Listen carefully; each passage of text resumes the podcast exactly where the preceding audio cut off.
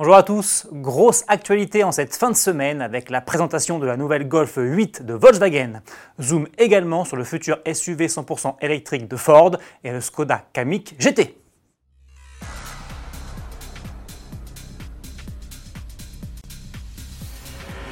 Après 45 ans d'existence et plus de 35 millions d'exemplaires vendus, la mythique Golf de Volkswagen se renouvelle aujourd'hui avec l'arrivée d'une huitième génération. Vous le voyez, on parle cette fois encore d'évolution en matière de style et non pas de révolution, puisque la compacte évolue simplement par petites touches.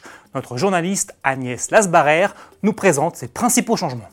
Tout d'abord, donc d'un point de vue du style, on a un capot qui a été redessiné avec des nouvelles lignes et bien sûr, on découvre le fameux logo qui est nouveau maintenant pour la marque Volkswagen.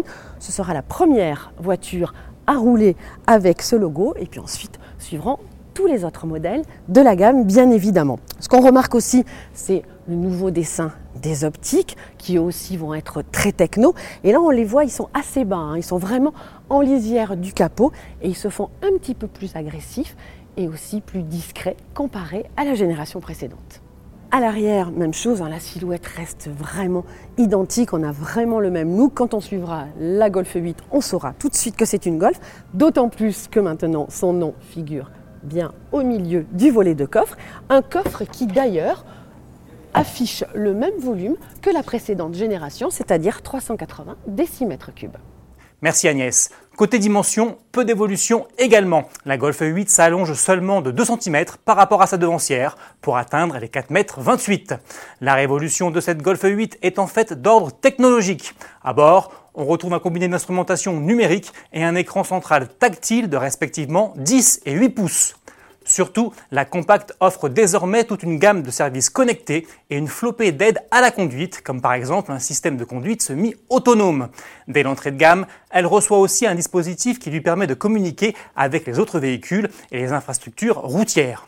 Le côté high-tech se poursuit sous les capots avec trois blocs essence micro-hybrides de 110, 130 et 150 chevaux et deux versions hybrides rechargeables de 204 chevaux ou 245 chevaux pour la GTE.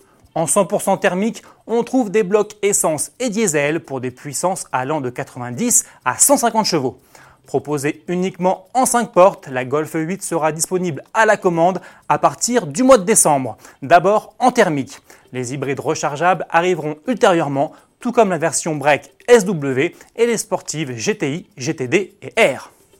Dans le reste de l'actualité, Ford nous annonce l'arrivée d'un tout nouveau SUV 100% électrique. Inspiré de la Mustang, celui-ci promet une autonomie de 600 km. Il sera présenté sur le salon de Los Angeles le 18 novembre prochain.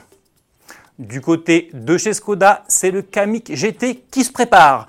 Comme pour le Kodiaq GT lancé il y a un an, il s'agit ici d'une version coupée du SUV urbain. Malheureusement, celui-ci sera réservé au seul marché chinois et ne devrait donc pas fouler le sol européen. Pour finir, voici un minivan pas tout à fait comme les autres. Pour s'amuser un peu sur circuit, la filiale australienne de Hyundai a greffé une motorisation V6 3 litres 5 biturbo de 408 chevaux sur son nouveau IMAX N. Le résultat semble plutôt fun. Bon week-end à tous et à lundi.